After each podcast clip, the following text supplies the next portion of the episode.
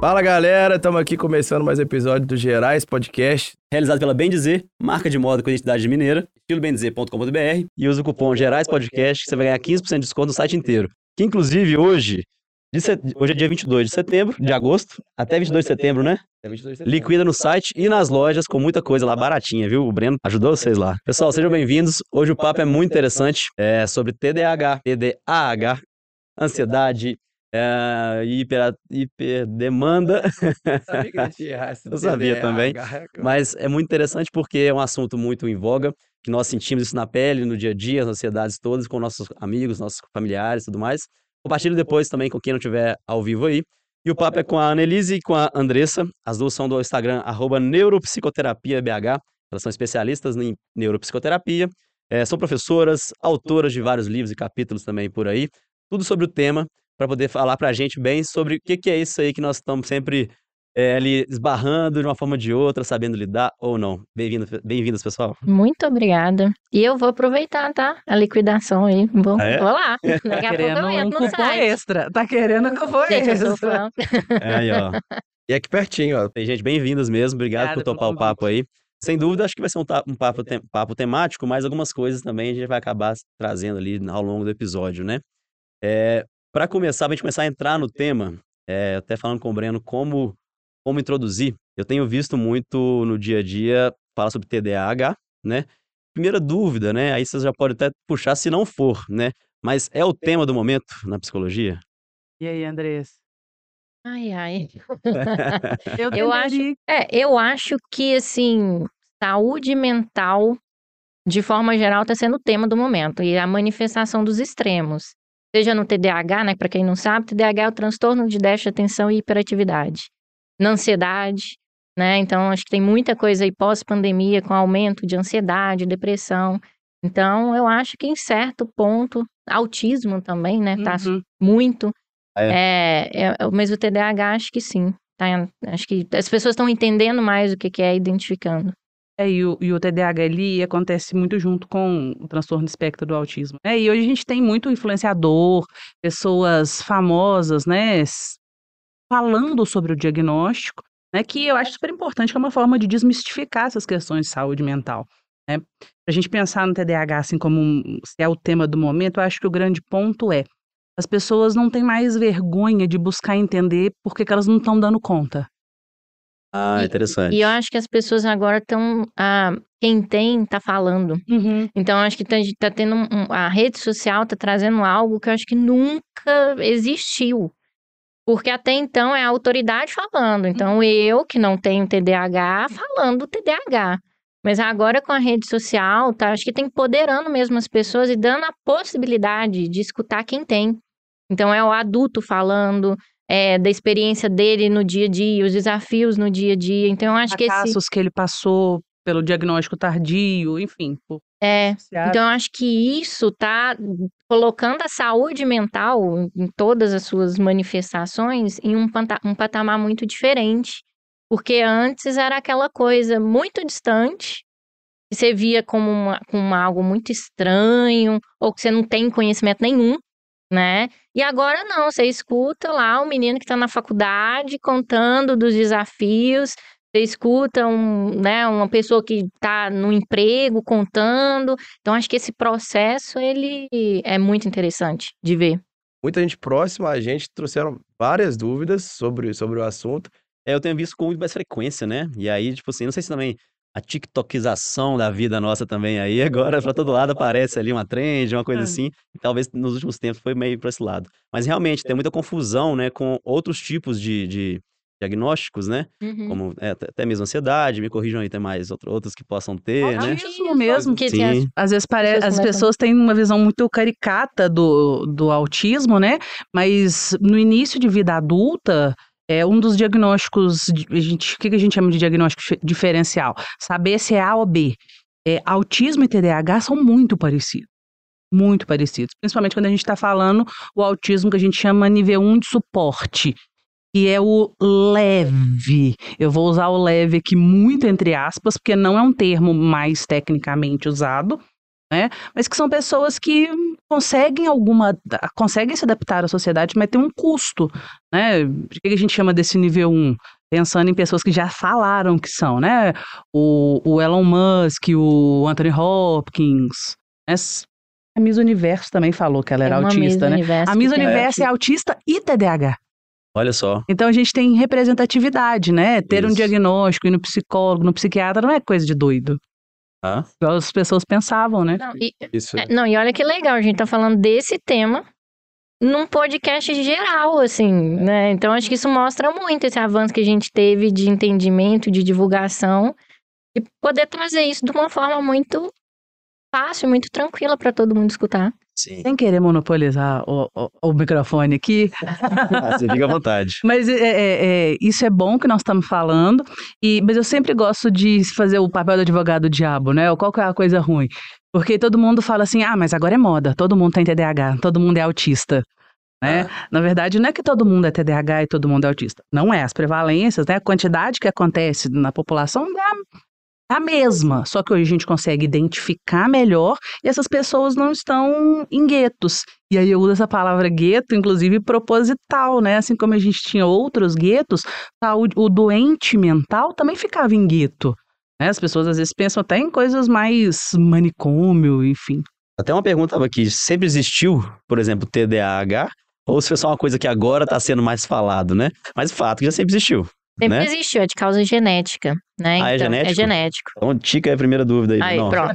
Eu só sabia que tinha assim, toda uma Vai ser pergunta. um bate-papo, mas a gente tá com várias perguntas aqui, né? Então. No final tem prova, né? Só anotar. É, tem, o teste, tem o teste de mineridade, lá a gente pode Bom, aplicar. bom. é. boa. eu quero, quero. Rola até um, de tempos em tempos surge aí no Instagram, no, antes no Facebook, a história de que em alguns países não tem TDAH, e que é pura fake news, né?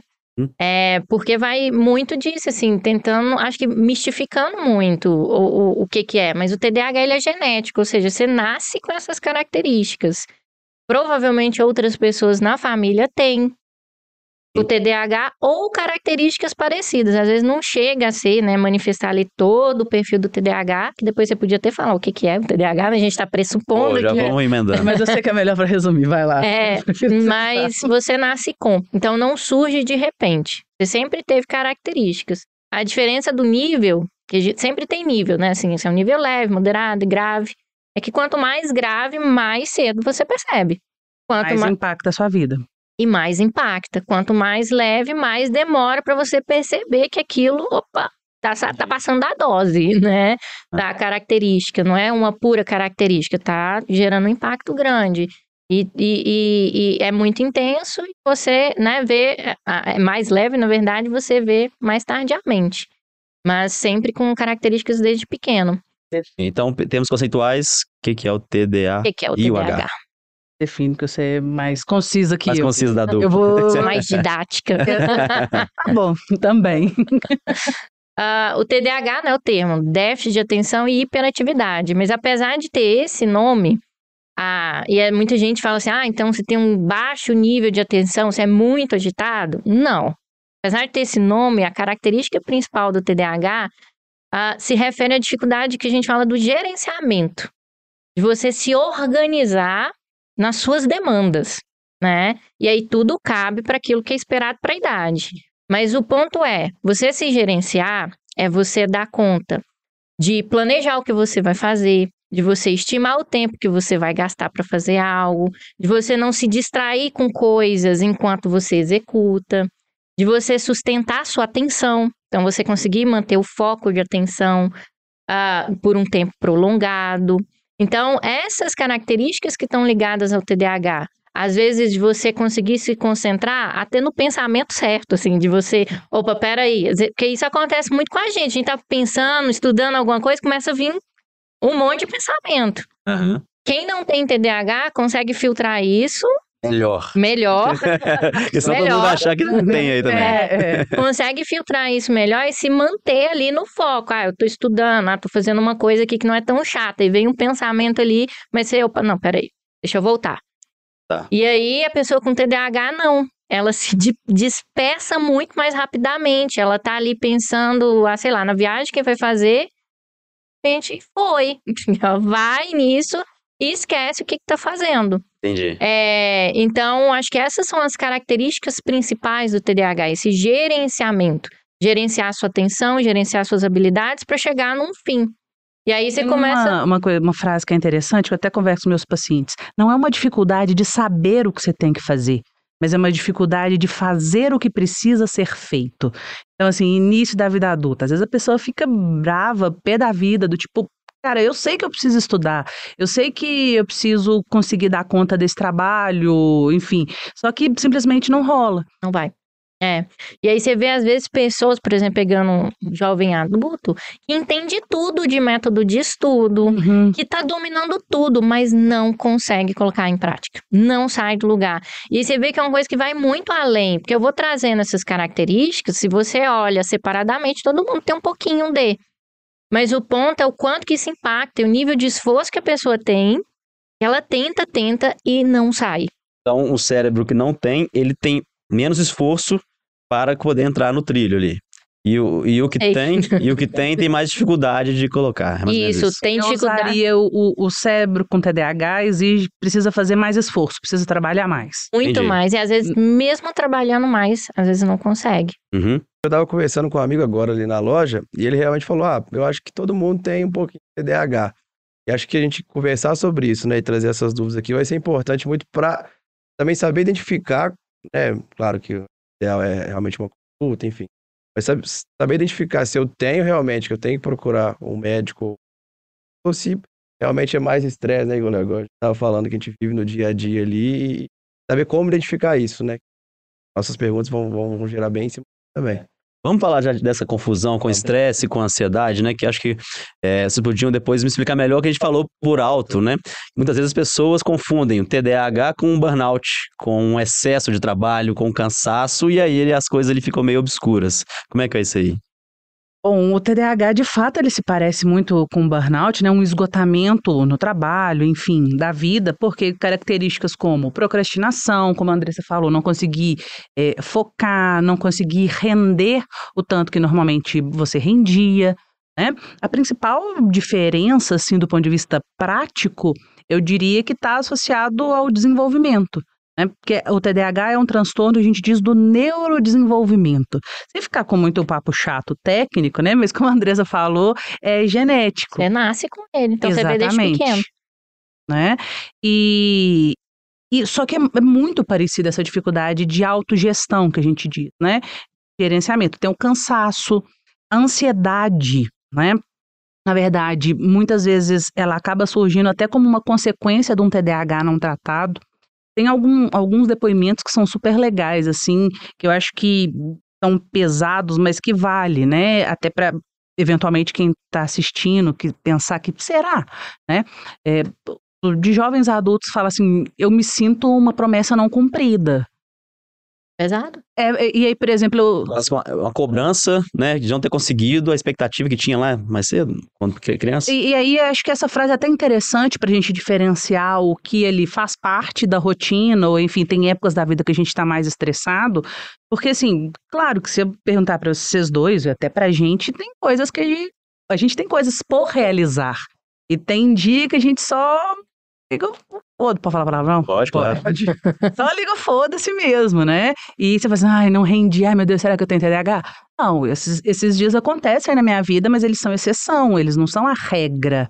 Né? Agora, como eu falei, o TDAH ele não é uma dificuldade de aprender, de saber o que precisa fazer, mas está no componente da execução. Então, essa, esses relatos que são muito comuns, né, de promessa não cumprida, é muito isso. Eu sei o que eu seria capaz de fazer, mas eu acabo não entregando. É, e eu acho que o ponto, acho que essa frase ela é muito profunda, porque é uma promessa não cumprida, porque acho que essa é a diferença, assim, quando a gente fala do burnout, do TDAH, porque o burnout vai acontecer em um momento específico ali na vida adulta por alta carga de trabalho, enfim, de exigência. Enquanto que o TDAH, vamos dizer assim, é um eterno burnout, né? das pessoas desde criança. Então, ela, eu, eu trabalho mais com criança, então eu tenho muito desse esse relato daquele menino que tinha todo o potencial para poder tirar nota boa, para fazer, né, conseguir ali ter uma performance boa, mas tá sempre ali no limite da nota, mesmo sendo um menino Sempre inteligente. escutando da escola, nossa, mas seu potencial é tão bom, você só não rende. Isso é Escutando do pai que assim, ah, deixa de preguiça, é só fazer isso aqui, é só estudar. Só Então, vai ser difícil de. Pensa isso na vida toda e chega nos adultos que a Annelise trabalha, que a gente vai estar tendo, vai ver isso na promessa não cumprida, na faculdade, Uhum. no trabalho que ia conseguir, às vezes, um cargo muito maior, mas porque pelo, por ele não conseguir, ele fica em cargos menores. E a sensação é o quê? Eu me esforço, eu tento, tento, tento. tá eu fico devendo, eu fico sempre devendo. É, e aí, até voltando lá na questão da ansiedade, ansiedade ela acaba sendo até um- uma consequência de um TDAH não tratado, né? O que, que é ansiedade de forma muito resumida?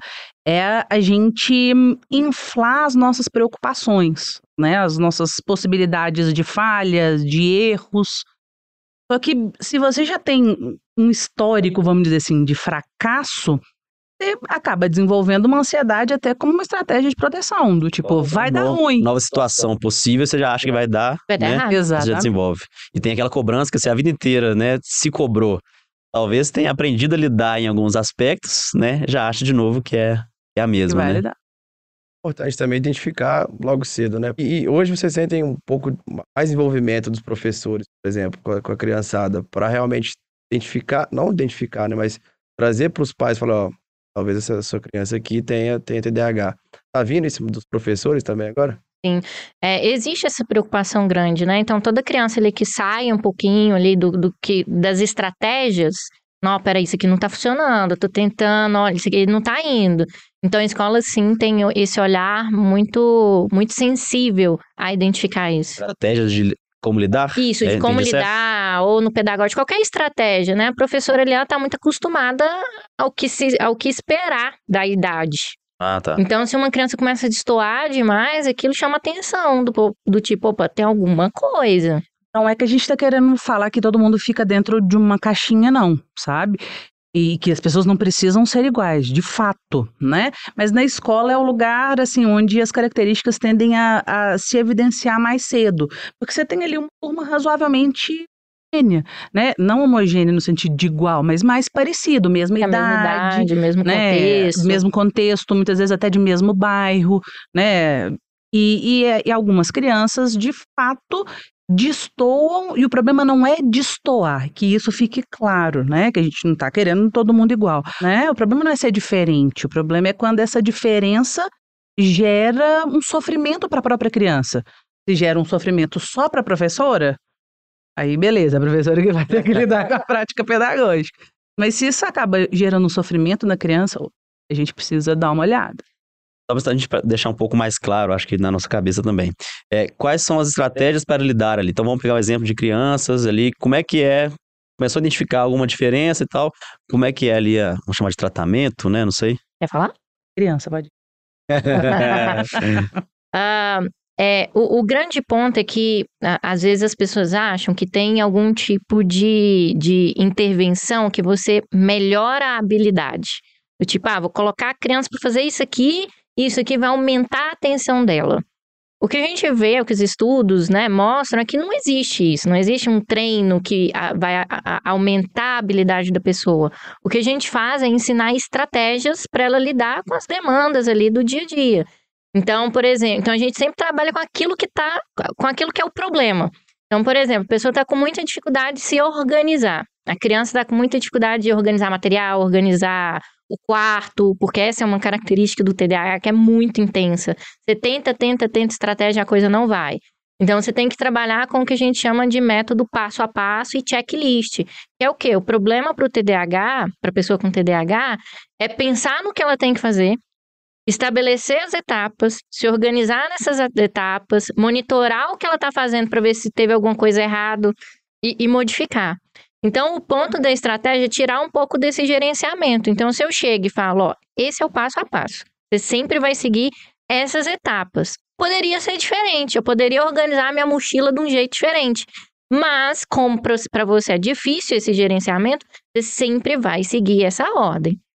Tô falando de, de anotar no caderno, Anotar, botar então lembrete. ser exatamente. Então essa estratégia de checklist é uma das mais importantes a ter na vida Até adulta. na vida adulta. É você entender que você não pode parar e pensar. Você tem que Aham. pôr no automático a maior quantidade de coisas. E a gente começa na criança, ensinando o checklist de arrumar mochila, como arrumar uma cama.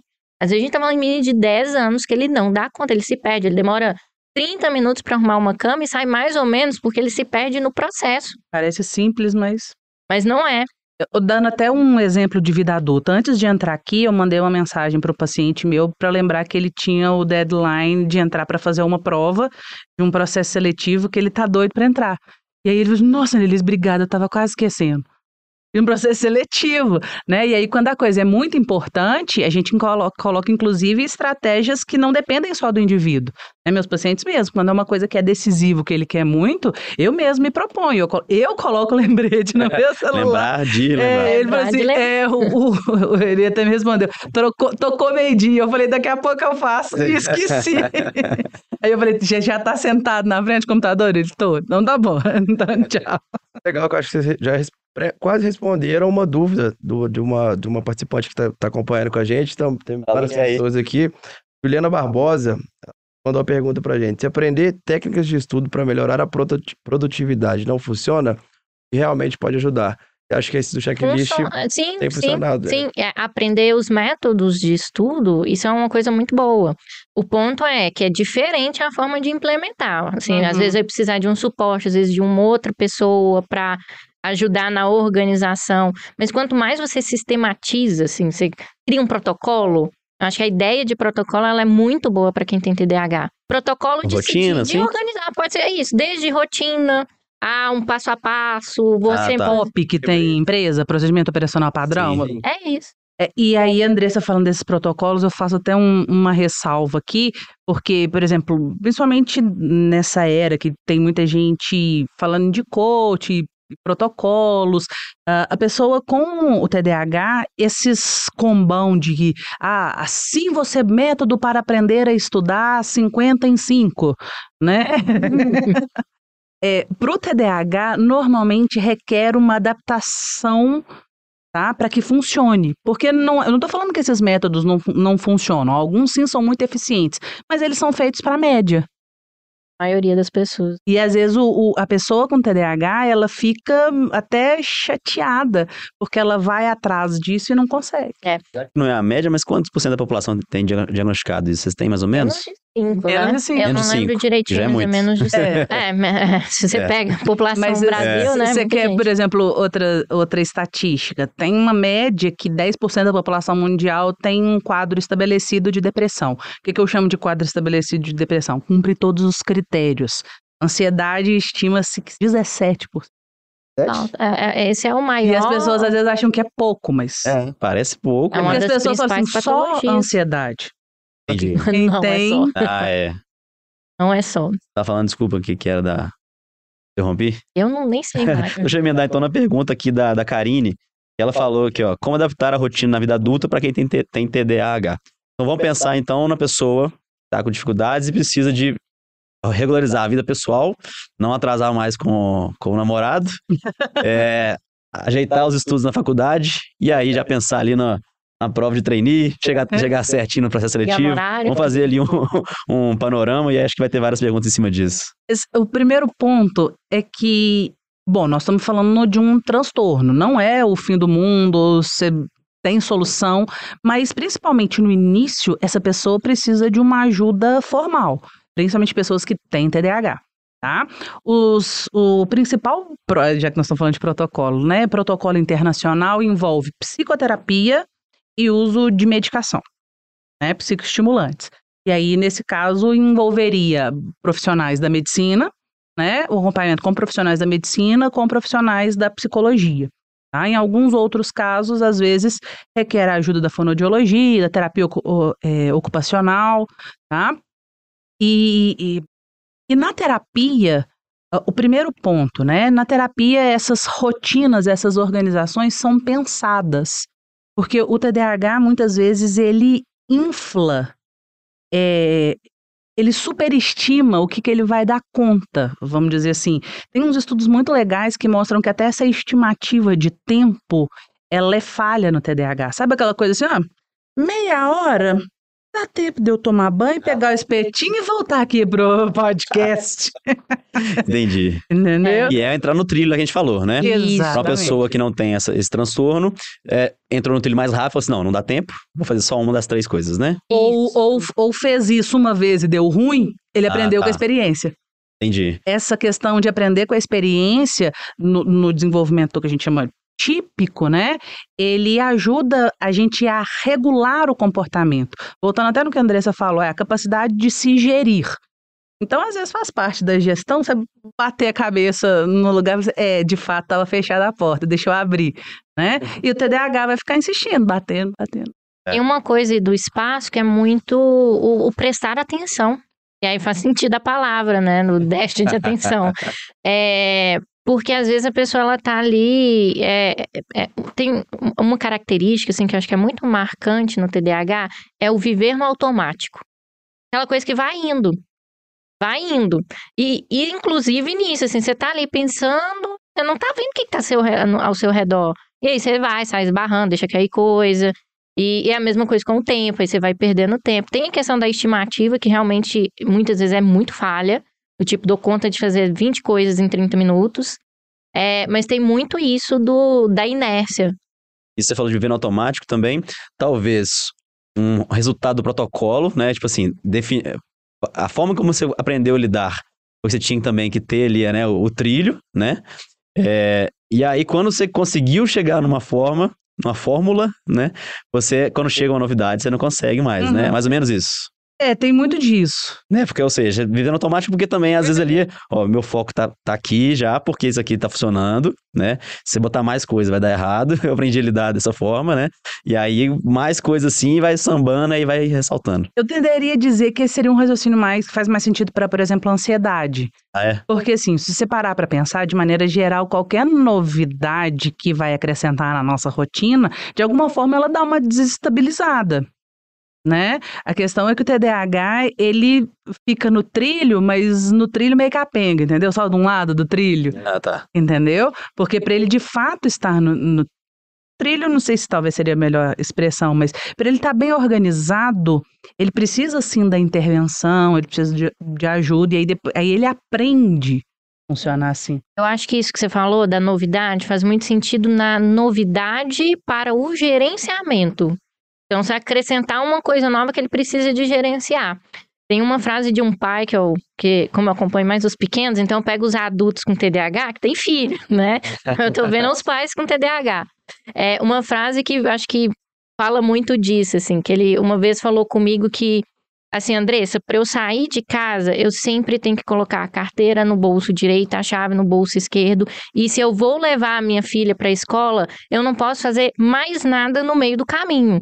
Se eu fizer qualquer coisa, eu tiver que parar para ir na padaria, acabou. Para na padaria. Exatamente. Vai chegar atrasado, vou perder o outro, ou o outro compromisso, e a coisa desanda. Então, esse é o acho que. protocolo dele, Porque né? A esse é o fala de protocolo, protocolo, dele. é- Então, quando você tem a novidade no gerenciamento, no caso, ele vai ter que gerenciar isso aí, que é ir à padaria, a coisa desanda. E aí é até interessante, Andressa, dar esse exemplo para eu voltar na como lidar, né? Quando a gente fala em protocolo, não existe um livrinho que alguém possa ler e que vai funcionar para todo mundo.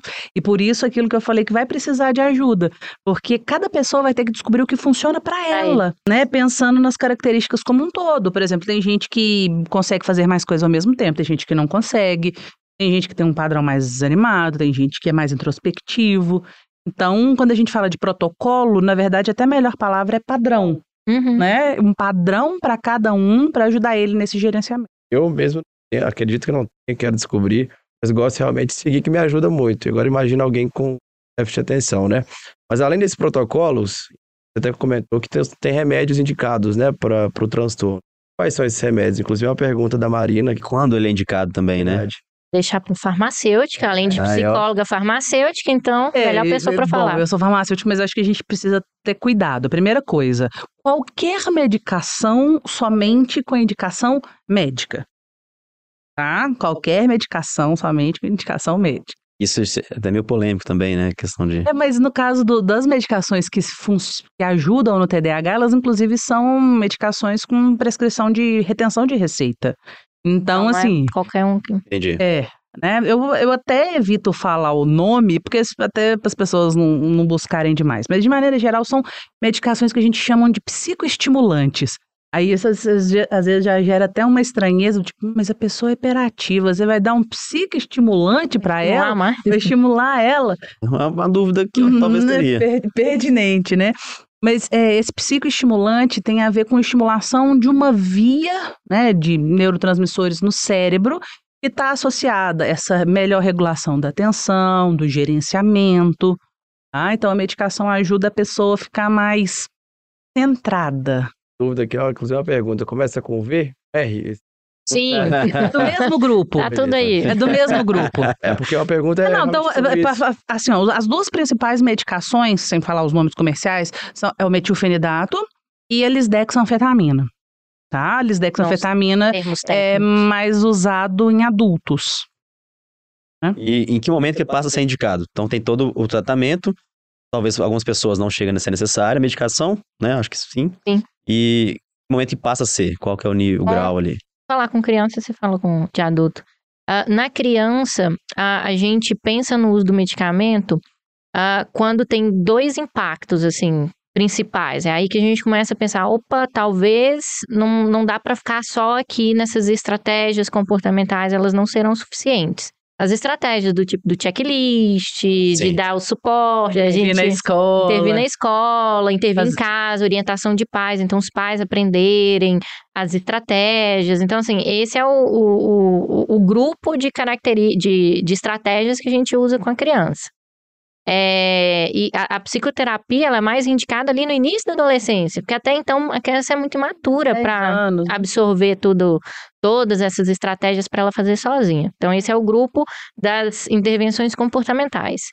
A gente pensa no medicamento quando a característica começa a ter um impacto muito grande na aprendizagem, porque a gente tá, tudo isso que a gente está falando aqui não é da capacidade da pessoa de aprender. Pelo contrário, a gente está falando, ela consegue aprender, mas na hora de executar, coisa não está indo. Então, quando começa a ter um impacto muito grande, aí é um, um, um, um dos sinais para, opa, vamos pensar no medicamento. Por quê? Porque ele poderia aprender. E aí você começa a ter ali o efeito bola de neve. Ele não está aprendendo porque está se dispersando demais nos pensamentos dele. Aí ele não está pegando conteúdo e daqui a pouco começa a ter realmente a dificuldade de aprendizagem. Então, esse é um. Impacta a autoestima. que impacta a autoestima, e é eu sou burro, e aí a coisa vai ganhando um- uma proporção que não faz sentido você não tentar uma estratégia de medicamento. E aí o segundo é quando impacta a socialização. Então, por conta das características, às vezes, como se dispersa demais, às vezes não consegue ficar muito tempo na brincadeira, sai. Há, Ou muitas fica crianças. inconveniente nas, fica brinca- incon- nas brincadeiras. Às vezes mais inconveniente. Tem muitas crianças que têm também um padrão de regulação emocional mais baixo também. Então elas sentem raiva com muita intensidade, medo com muita Passa intensidade. também, né? Isso, então quando você começa. E aí isso vai impactando a socialização, porque ele é frustrado e aí tem uma crise. Então, quando começa a ter esse impacto na socialização também, você pensa, opa, talvez o medicamento ele vai ser interessante. O que a gente vê é que quando essa intensidade das características ela é uma intensidade alta, então, ou seja, está impactando um monte de coisa. O que mais funciona é você associar a intervenção comportamental com o medicamento. Se você usa só o medicamento, não vai. Se você vai só na intervenção comportamental, você vê que as coisas são alcançadas a alto custo. Ou seja, é a base de muito, muito esforço, ainda assim, dependendo da intensidade, mais ou menos. O medicamento potencializa as intervenções comportamentais. Exatamente. Então, às vezes, a gente também tem que desmistificar um pouco. Acho que a gente não pode ir nem no extremo, do tipo, ah, tudo é medicamento, e nem ir no outro extremo, do tipo, não, hipótese alguma. Até porque né, no grupo do, de- dos, medi- do- desses medicamentos que agem no cérebro, esse grupo de, de, de, de medicamentos, vamos dizer que é um dos mais seguros. E é os que têm mais, mais mitos, né? Vou viciar. Dentre as, os medicamentos psicotrópicos, eles são os que têm efeito, vamos dizer assim, de, de vício menor. Do ponto de vista químico, né? É importante só fazer um, um disclaimer aqui, isso que a Andressa está explicando não é nossa opinião não, tá? A orientação da Associação Americana de Pediatria. E de psiquiatria, tá? e que de são psiquiatria, as principais referências mundiais é, que é na área. associar medicamento com terapia, né? Falando sobre mitos, quais são os principais medos e os pontos negativos realmente da medicação? Acho que tem até uma pergunta aqui da, da Marina novamente. Acho que o principal é, é a do vício, e não tem. Droga É. da obediência. É, existe, vai. não sei se- É, Como? droga da É obediência. conhecido por isso? É, É, como mito, né? Como assim, mito, de que né? você vai é, enquadrar a criança Fazer um ali. no- Ah, tá. é, Entendi. isso tem muito. É. E eu acho que é uma falta, assim, eu fico, já que pode falar palavrão, eu fico puta com isso aqui. Porque é uma sacanagem, assim, os meninos estão passando por um, sabe, um super sofrimento. Olha as frases que a gente usou aqui. É, e eu acho que trazer isso, assim, é uma falta total de conhecimento do sofrimento dessas pessoas, sabe? Ponto negativo? Do uso todo, do medicamento. todo Todo, medicamento medicamento tem tem. efeito colateral. E, e eu acho que um ponto, assim, que eu, eu sempre explico pros pais isso, assim, porque eles sempre perguntam muito, eu acho que é, vai responder muito isso. E aí você me corrige, farmacêutica. É, o, o, o- a lógica desses medicamentos, né, o metilfenidato, que usa mais com a criança, ele tem um, um efeito rápido no corpo. Então, é, é- isso é uma das coisas que mais gera segurança no uso.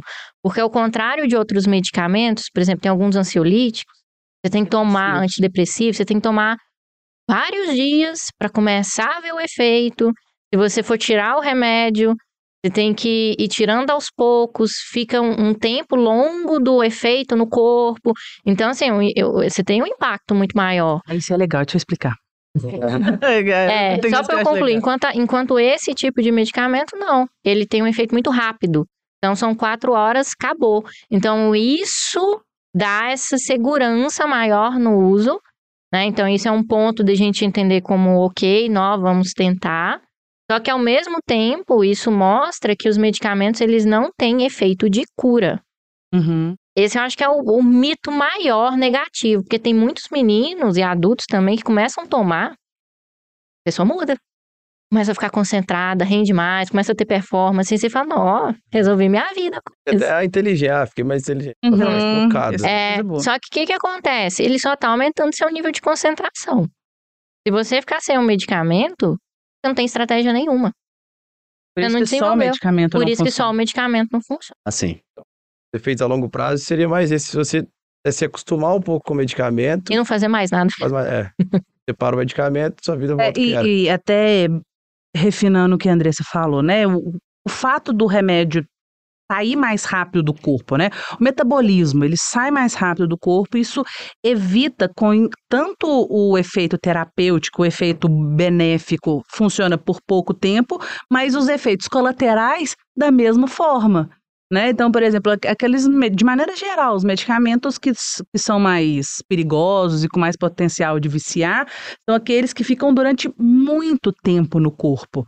Esse mesmo paralelo a gente consegue fazer até com droga ilícita, por exemplo. Entendi. Enqu- Enquanto a, a, a substância, né, e eu vou usar a palavra droga no sentido mais amplo da, da palavra, pensando até em remédio, está no corpo, ela tem algum potencial, mesmo que mínimo, tanto do efeito terapêutico, que a gente diz, da parte boa, também como do efeito colateral.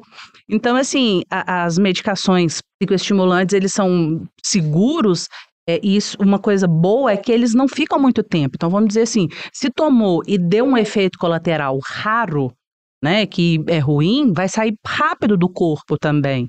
Apesar de que também, talvez por isso, facilite a medicação não contra não, né? Não por prof- profissionais, igual vocês falaram, né? É. Como realmente mais rápido, tem menos problema, né? Exatamente. Essa que é a impressão ah, geral. esse é um outro mito. que Você podia falar do, do É. pessoal no vestibular usando Ah, é? Como por que é efeito isso? placebo. Vou deixar É. Tem um ter uma droga, né, que ajuda na concentração, foco. É, tem muitos muitos jovens aí de cursinho ou concurseiros. Concurseiro também é muito comum usar esses psicoestimulantes como uma estratégia de manter o foco. Ah, performance. aumenta a performance. Só que tem muitos estudos que mostram que o metilfenidato ele faz sentido de um cérebro que precisa.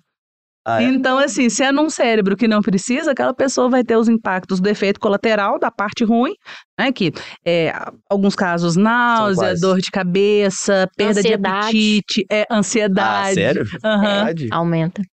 Principalmente o, o metilfenidato. Ele tem o potencial de aumentar a ansiedade. Principalmente em quem não tem transtorno. Não, não, né? inclusive efeito qualquer colateral pessoa. qualquer pessoa, porque é a química no corpo, né? Então Aham. aquilo gera efeito colateral. Uma pessoa, no caso, que precisa, ela resolve uma parte, Aí é o custo-benefício. ativa a né? outra. Benefício. É, aí ela bota no balanço. Medicamento é sempre custo-benefício. interessante. Pelo que eu entendi, assim, ele causa. Pode, ele não causa uma dependência química. Pode talvez causar uma dependência emocional. A psicológica. Hábito também. E a, a psicológica pode acontecer com qualquer medicamento, né? Por exemplo, eu tenho um- uma questão gastrointestinal, tem dia que quando eu vou comer certas coisas, eu falo assim, ah, melhor tomar, que vai que eu faço mal, não quero comer. Então, assim, é uma questão psicológica, né? É, e eu acho que esse ponto que você levantou, o, Breno, é legal, porque às vezes, como tem histórico de fracasso, a medicação entra e a pessoa consegue fazer várias coisas que ela não fazia, às vezes ela pensa que ela só vai conseguir se ela tiver medicada. E aí, de novo, a gente bate na tecla da importância da terapia. Ah, e não é qualquer terapia, né? Podia explicar isso. Polêmica.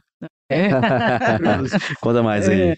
Não, é, é porque assim, algu- existem, né? Quando a gente fala de práticas baseadas em evidências, existem alguns tipos de abordagem de terapia que são mais eficientes para alguns perfis. Né? No caso do, do, do TDAH, a abordagem cognitivo-comportamental ela se demonstra mais eficiente, tá? Pensando assim nessa aprendizagem da autogestão, na regulação emocional. Andressa falou um negócio muito ampassando aqui, mas que é super importante, né? É, no TDAH, a gente tem muito esse componente da desregulação emocional. Por exemplo, pensando até em vida adulta, um, um exemplo de um paciente meu da semana passada. Ele tomou um- uma fechada no trânsito e ele xingou o cara de uma forma e o cara não era uma pessoa legal e já saiu do carro meio que para bater nele. Né? É claro que às vezes a gente toma umas fechadas no trânsito e você tem uma vontade de xingar, mas você fecha o vidro e xinga.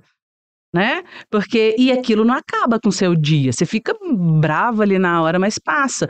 Mas a desregulação emocional ela não pode ser intensa o suficiente para, por exemplo, te expor essas situações. Né?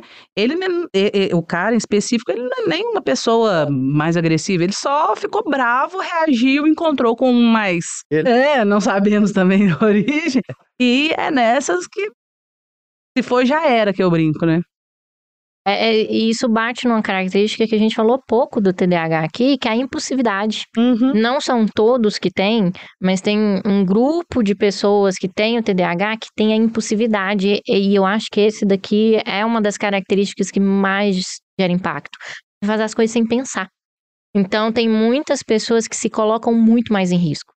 Risco de vida mesmo, de pegar carro, ir em alta velocidade. É, tem uma coisa com adrenalina também, né? De buscar coisas muito intensas. É, e aí vai tendo atos realmente é, de se colocar em risco. A impulsividade vem por quê? Por É, é característica. característica é, é da mesmo? dificuldade de, de autogerenciamento mesmo. Pega esse exemplo que eu dei. É, gritar com o cara lá é um ato de impulsividade. A gente sabe que não é muito esperto, principalmente ho- hoje em dia, você gritar com um estranho. Né? A gente tem até exemplos, às vezes, de coisas que acontecem. Quem tem, né, ali todas as habilidades bem desenvolvidas, você não Analisa não- o custo-benefício. É, e aí se coloca em risco, e assim, situações mais graves ligadas ao perfil do TDAH, e por isso que é importante a gente entender que isso aqui é um transtorno, a gente precisa de cuidar, porque muitos começam a ter, a ter uma vulnerabilidade maior para, por exemplo, o, o uso de drogas, por conta disso. É desses riscos, desse abuso, sabe, das coisas, às vezes comportamentos muito compulsivos, é, e aí vai gerando esse risco. Então, vamos dizer assim, que a falta de tratamento, ela aumenta muito mais o risco de abuso e dependência de drogas do que a presença do tratamento Vamos pensando no dizer, não. medicamento. É exatamente isso, né? Porque aí falando de mitos da, da medicação, um que existe muito é de, ah, você vai usar esse remédio e depois facilita, facilita com que você vicie em drogas, drogas ilícitas.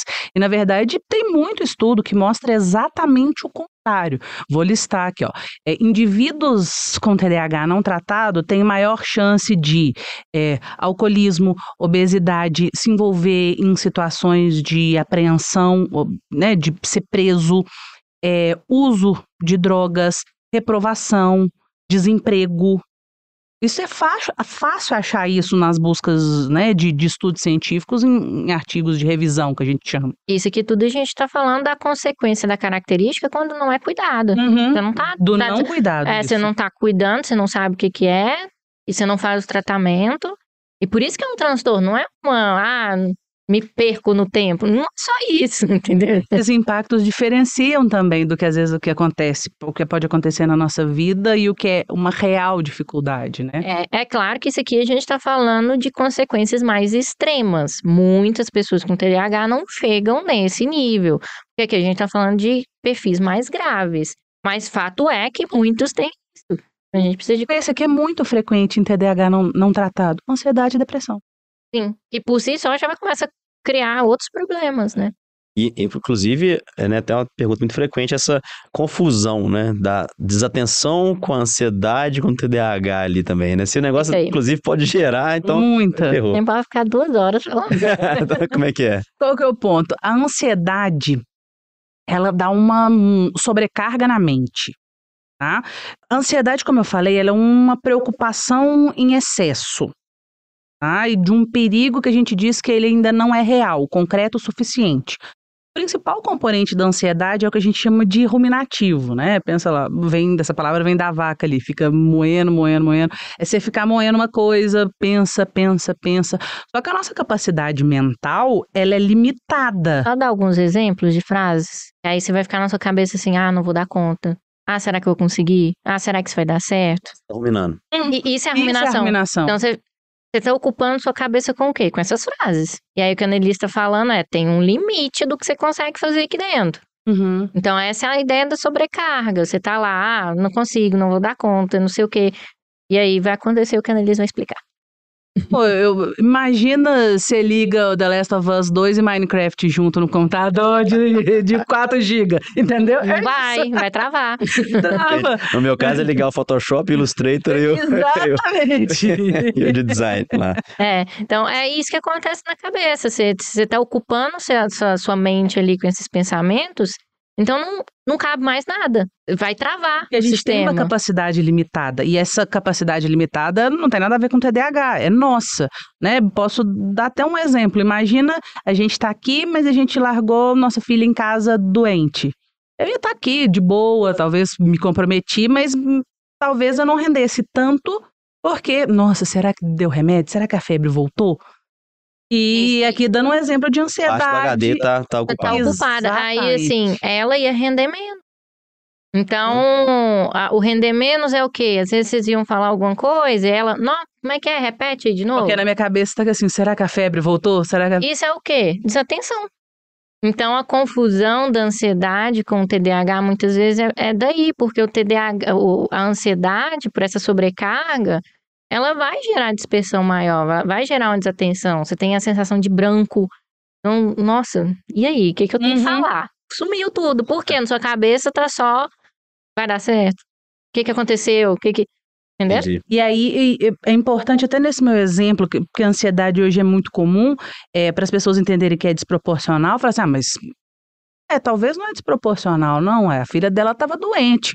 Mas, pô, se, se minha filha tivesse doente o suficiente, grave, eu, pô, gente, vou cancelar. aqui. Exatamente, né? Do tipo, não, larguei minha filha com minha mãe, tá medicada, tá de boa. Não tem mais nada que eu possa fazer. Ela tá com alguém que ama ela e que cuida dela. Eu ficar pensando se a febre voltou ou não, levante. Se voltar, minha mãe vai dar o remédio. E aí, no caso, é uma pessoa com menos ansiedade, e aí o HD tá menos ocupado com isso. Exatamente. Legal, entendi. Dando um pouquinho a pergunta, trazendo do outro lado agora. É, tem alguma característica, algum teste que uma pessoa possa fazer para assim, ó, identificar que não tem TDAH? Não tem? É. tem ou que não já tá Não, pensando. que não na verdade, tem. na verdade, talvez para identificar e como não identificou, né? Eu acho que é, é a eu consigo fazer pergunta. tal coisa, por exemplo. Bem feito. sabe? Ah, entendi essa pergunta. atenção. É porque Acho é como a gente trabalha com avaliação, quando você falou teste, a gente pensou em teste clínico. Você falou teste, talvez alguma coisa pra você pensar, né? Características. Acho muito difícil, assim. Eu, Eu, eu acho que tem um- o ponto do sofrimento, tá? Porque quando a gente usa a palavra transtorno, tem duas coisas que são cruciais para esses diagnósticos. Envolve um sofrimento extremo da pessoa e envolve uma disfuncionalidade. É, tem uma palavra técnica, mas significa que o funcionamento daquela pessoa está muito aquém do que ela poderia entregar. Talvez esse seja o. Se você sente algum desconforto, no sentido de majoritariamente falando na sua vida, você sente que está discrepante ali, que você não consegue fazer o que você gostaria e que você sabe que talvez até você conseguiria, talvez é a hora de buscar ajuda. Quem que dá esse diagnóstico? Qual profissional? É uma pergunta da Karine, que tá bem, bem ativa. Polêmica 2. É. legais aqui. eu- eu vou dar um passo atrás para explicar uma coisa e depois vocês Não, pode respondem essa pergunta. Eu não respondi nenhuma pergunta polêmica. Polêmica? É, polêmica. É. Ah, tu de polêmica. Hoje em dia, né? Qualquer muita coisa de saúde mental é polêmico. É, mas ah, eu acho que o ponto é que assim, o TDAH ela é a somatória de características. Que o, o ponto fundamental é o que a Annelise falou: sofrimento e funcionalidade. Então, impacto e o que, que ele está conseguindo demonstrar. Então, isso é o que filtra tu- todo o nosso entendimento. Mas é, é um diagnóstico muito clínico. Por isso que eu falei assim, não tem como você fazer algo para mostrar que você não tem. Porque, na verdade, você é uma investigação ampla que vai desde a infância, eu estou falando do adulto, ou se na criança eu estou investigando assim. Por exemplo, eu trabalho com o diagnóstico. Então, eu converso com escola, converso com pai, às vezes eu converso com outra pessoa da família para poder ter uma outra opinião, uma outra visão.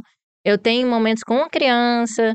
Então, tem alguns testes que a gente usa, mas que são mais complementares. Mas a ideia do entendimento é essa, esse, essa investigação, uma, isso. Então é muito dependente do raciocínio do profissional para conseguir perceber isso. Opa, isso é só uma característica, não. Nossa, essa característica aqui começou a ter um impacto maior. Então é, é uma análise é, muito cuidadosa que tem que ter, que não é respondida rapidamente. Então, pra quem tá, já fez o teste do BuzzFeed aí, pra ver se tem, não então... funciona. Era É. só para entretenimento, hein, galera? Exatamente. Então, eu acho que tem alguns é, é, in- indicativos para a pessoa procurar, porque hoje na internet você tem muita informação. Você consegue ver, opa, peraí, tem alguma coisa diferente aqui comigo, estou me identificando nisso. Mas o diagnóstico em si é um processo extremamente cauteloso, é, que é dessa investigação muito ampla é, para o entendimento. E que acontece normalmente via avaliação, que é a avaliação neuropsicológica, que é o que a gente trabalha, então, que, essa, que, que tem essa proposta de fazer essa investigação longa. Então, assim, só para vocês terem noção, eu acho que hoje, com uma criança, eu devo gastar mais de entre 10 e 15 horas de trabalho para fazer um diagnóstico. Então, é longo, né? Na criança, especialmente, a gente tem o cuidado de fazer um diagnóstico a longo prazo. Então, a gente faz uma análise no momento, identifica as características, propõe intervenções, propõe mudanças, e ao longo do tempo vai entendendo, não, realmente, isso aqui não é porque é, não tinha rotina estruturada, realmente, olha, tá Não é muito porque a escola estava exigente demais. É, então tá, se você essa pro... criança tava passando por um momento que pra ela Isso. tava difícil, né? É, então a gente ainda tem esse cuidado, mas aí é esse diagnóstico, ele vai da avaliação neuropsicológica com, junto com a Avaliação avaliação médica, a avaliação psiquiatra Ou não, com neurologista. ou com neurologista. Eu, por exemplo, quando eu faço avaliação de adulto, desculpa, eu não aceito fazer avaliação de um adulto que não me autoriza já previamente a conversar com alguém da família. Então, assim como a Andressa vai na escola e tal, eu converso normalmente com, por exemplo, a esposa e a mãe. Eu sempre, ou o marido e a mãe, ou uma irmã mais velha. Eu sempre tento conversar com alguém que, que estava junto com aquela pessoa enquanto ela era criança. Pode ser que lá atrás as características do TDAH não impactavam tanto, porque a exigência do meio não era tão grande. Aí ele foi chegando na vida adulta, as exigências foram aumentando e as características se sobressaíram. Né? Por exemplo, se eu tô suave na vida, trabalho tá ok, família tá ok, eu posso ser ansiosa que essa ansiedade não me pega, tá tudo bem. Mas surge um probleminha, a mesma, a mesma parada a gente pode fazer pro TDAH. Sim.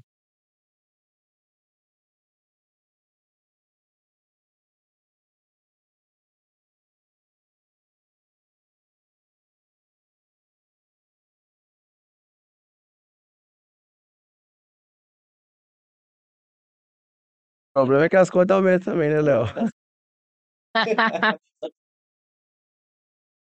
Tá mais, é, tá- o carro tá, tá, tá mais calejado, né? Mas só pra, pra, pra eu ver se eu entendi. Então, pelo que eu entendi, passa pelo psicólogo, mas também pode ter envolvimento de outros profissionais para chegar na análise A melhor estratégia é sempre uma equipe multidisciplinar, tá? E normalmente envolve aí um médico, um neuropsicólogo, né? Mas às vezes quem levanta a possibilidade é a escola, né? Às vezes tem questões aí de que a gente chama de dificuldades associadas. Você estava falando também de uma pessoa que esbarra muito. Tem muitas crianças que, por exemplo, vão na terapia ocupacional por questões motoras, que é muito frequente. Então, às vezes, a terapeuta ocupacional também vai levantar essa possibilidade. Foi tão polêmico, não, eu acho. Espero. Vamos ver depois. Depois vem desligar de conta. Tô brincando.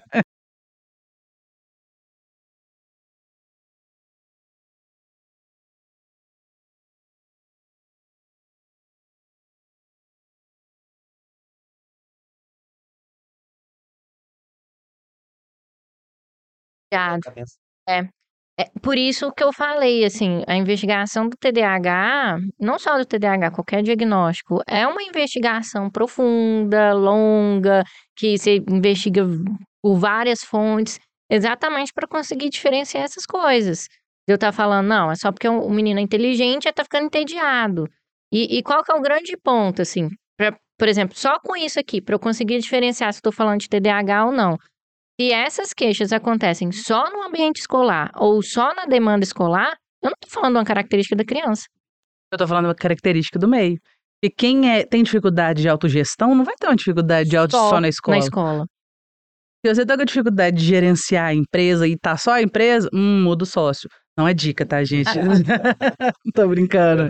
Pensando nisso, assim, a gente consegue dar exemplos de impacto para os outros, então para o meio, né? Até para elucidar mesmo. Quais os casos, ah, atrasar, tudo mais? Sim. Vou. Criança, você vai no adulto. Para os pais, assim, é muito comum, são pais extremamente cansados e estressados.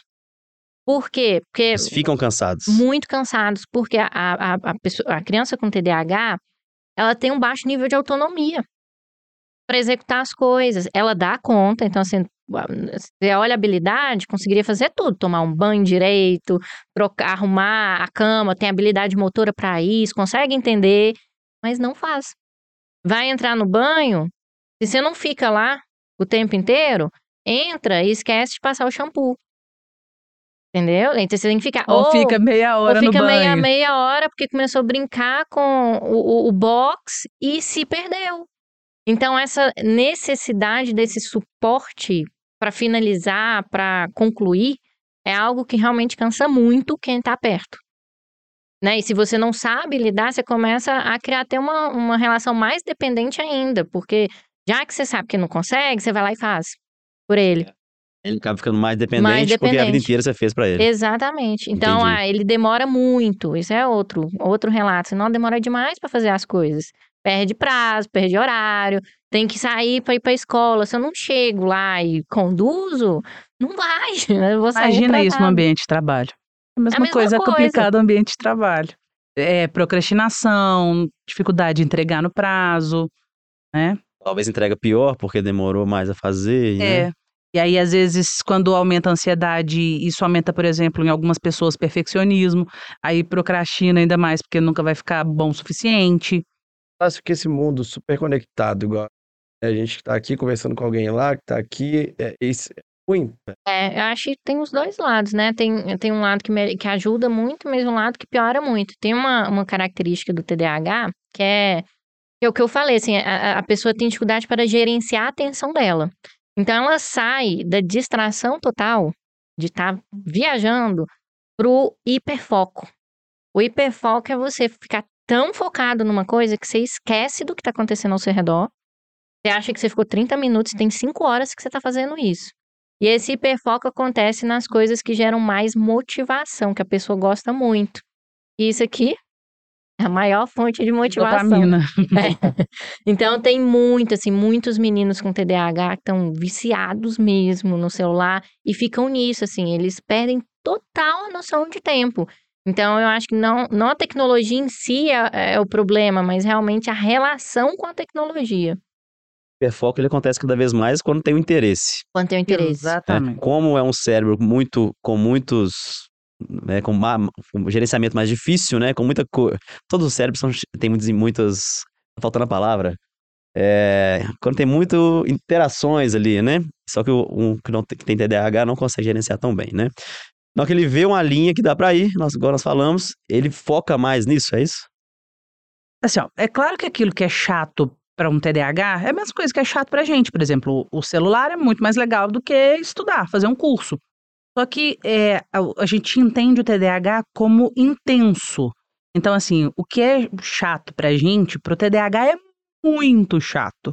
E o que é legal pra gente é muito legal pro TDAH. A gente também gosta de ficar nos eletrônicos. Só que pro TDAH, né, eu até nem gosto muito desse termo déficit de atenção, porque as pessoas sempre pensam no rebaixamento da atenção. Mas, na verdade, é uma desregulação do processo atencional. Tanto eu posso prestar muito mais atenção, do tipo, ah, tá pegando fogo aqui, eu tô aqui no celular. Tem cinco horas que eu tô aqui. Entendeu? Isso é Entendi. Então não é, disfuncional também. isso não é, Não não é é déficit, déficit de né? É só. É o hiperfoco, Ah, É. tá. né? É, E aí, no caso, é, como tem dopamina também, você falou, "Opa, é o caminho mais fácil, né? Que todo ser humano já é Exato, assim. Exato. Tem uma coisa que eu sempre explico do TDAH, porque assim, é, eu acho muito difícil quem não tem entender uma cabeça que tem TDAH. Porque é algo que não tem cara e a gente faz de forma tão automática tudo isso que eu tô falando, que você pensar assim, nossa, uma pessoa não consegue fazer isso aqui. É muito desafiador. Perceber que tem cinco horas que ela tá no telefone. É, ou, ou fazer uma coisa Um boba, do tipo tomar um banho, sabe? Porque essa de tomar o banho adulto também acontece. Adulto com TDAH, de se perder. Então, é uma coisa tão boba e não consegue, né? Já tive um paciente que chegou na clínica só um lado barbeado, gente. E Ah, esse- sério? Esquece de coloca a roupa ao contrário, põe sapato num pé só, É, esquece já de pôr teve um colega meu que outro. chegou na escola de manhã só com tênis. É, E aí ele chegou caminhando ainda, a gente tem que ir. você sabe? E- Não, é pior que não. É outra. Mas, Mas é, tem, só pra eu aproveitar isso, tem, tem um- essa questão do, do legal e do chato, é uma marca muito grande do TDAH. Porque o que que acontece? Quando a gente vai fazer uma coisa legal, que a gente curte, a gente não precisa se, se gerenciar tanto. É algo que flui. Agora, quando você vai fazer uma coisa chata, todo mundo precisa se gerenciar mais. Por exemplo, se eu vou fazer um trabalho ali no computador que eu não tô tão afim, eu tenho que fechar as abas todas da internet, meu celular tem que ficar longe, porque se apitar eu já vou pegar. Então eu preciso me gerenciar muito mais. Então o que a gente vê de desafio para o TDAH, de fazer coisas chatas, é por isso. É porque na hora de fazer o chato, você tem que se gerenciar muito, muito mais. E se você tem dificuldade de gerenciamento, não sai. entendi, entendi. Só uma coisa, em que hora que entra a hiperatividade aí, então? Porque nós estamos falando muito de atenção, né? Pode falar. Bom, A, a hiperatividade, por exemplo, diz. Bom, nós estamos num podcast. Eu, nós estamos sentados aqui já há um pouco mais de uma hora. né? Tem hora que a Andressa está falando. E só que eu preciso gerenciar o meu comportamento, de não ficar apertando os negócios da cadeira, sobe, desce o gravando, vai, Levanta, vai, levanta, senta. pega o celular, começa a ver, É, depois olhar, pega pega o Meu caso copo, é aí cortar papel, picotando É, papel. tem gente que usa essa estratégia, e também é, essa questão da inquietação psicomotora também acontece muito na ansiedade, né? Aí derruba. É, a hiperatividade, ela acaba sendo mais comum em crianças, né? Porque o adulto por si só, ele consegue gerir melhor essa questão, pelo menos a questão motora. E aí acaba sendo, eu preciso estar sempre com uma coisa aqui na mão. Tem muito adulto que fica girando caneta, por exemplo. Fala Em muito. termos de ansiedade Uma também. né? fala, sabe, muito acelerada, a gente vai ver a, a, a hiperatividade nisso. Fala demais, corta o outro, entra, movimenta demais as mãos. E deixa eu fazer então um adendo. E que momento. Acho que deve ter muitas confusões, né? dessas características que vocês falaram, de pessoas que não têm algo muito sério em relação a isso, mas tem algum pouco disso, e eu tô até me colocando nisso, né? Como eu falei, de caneta, papel, falar rápido e tudo mais, mas que não chega a ser uma coisa que me impossibilita demais, não, né? Minha vida flui bem e tal. E essas confusões que acontecem é muito, são muito comuns, acredito que sim, né? E em que ponto, como é que é ali tratativa sobre isso? As pessoas têm que procurar para poder ter mais diagnóstico ou, sei lá... O diagnóstico, ele envolve um sofrimento extremo, com um gasto de energia muito grande e uma disfuncionalidade. Você quer fazer a pergunta que você fez no início, que eu falei assim, espera pra gente responder ao vivo, lembra? Era se eu tinha, né? É, eu falei assim, hum, eu acho que não. E, e a gente se conheceu hoje, né? É. é claro que eu falei brincando e continuo falando brincando, mas assim, é, eu já conheço a marca, eu já conheço o podcast, né? É uma gestão muito grande que vocês dois fazem dessa empresa. Uma empresa de sucesso, é claro que tem uns perrengues e tal, né? Mas sempre tem. Mas assim, bem dizer, de outro dia, não, não é uma empresa tão antiga e vocês cresceram super rápido. Né? Então, assim, tá, eu sei que tem os córdices aí, mas também tem a demonstração do vocês estão entregando o desempenho Entendeu? Acho que tá querendo dizer que se caso eu tivesse, só seria possível caso eu tivesse identificado e tratado. Perfeito. Para chegar Entendi. onde chegou, só Entendi. com tratamento. Porque olha as características que a gente falou. Uhum. E em casos que às vezes, então, o potencial é ainda maior, e você já conseguiu muito, mas você é tem o diagnóstico pergunta. ainda lá. Essa, essa é uma ótima pergunta. E aí, eu estava até pensando aqui na minha resposta, né? Não é que eu estou falando que uma pessoa que tem TDAH não consegue fazer o que vocês dois fazem, não, tá? A questão é que para fazer o sofrimento é maior.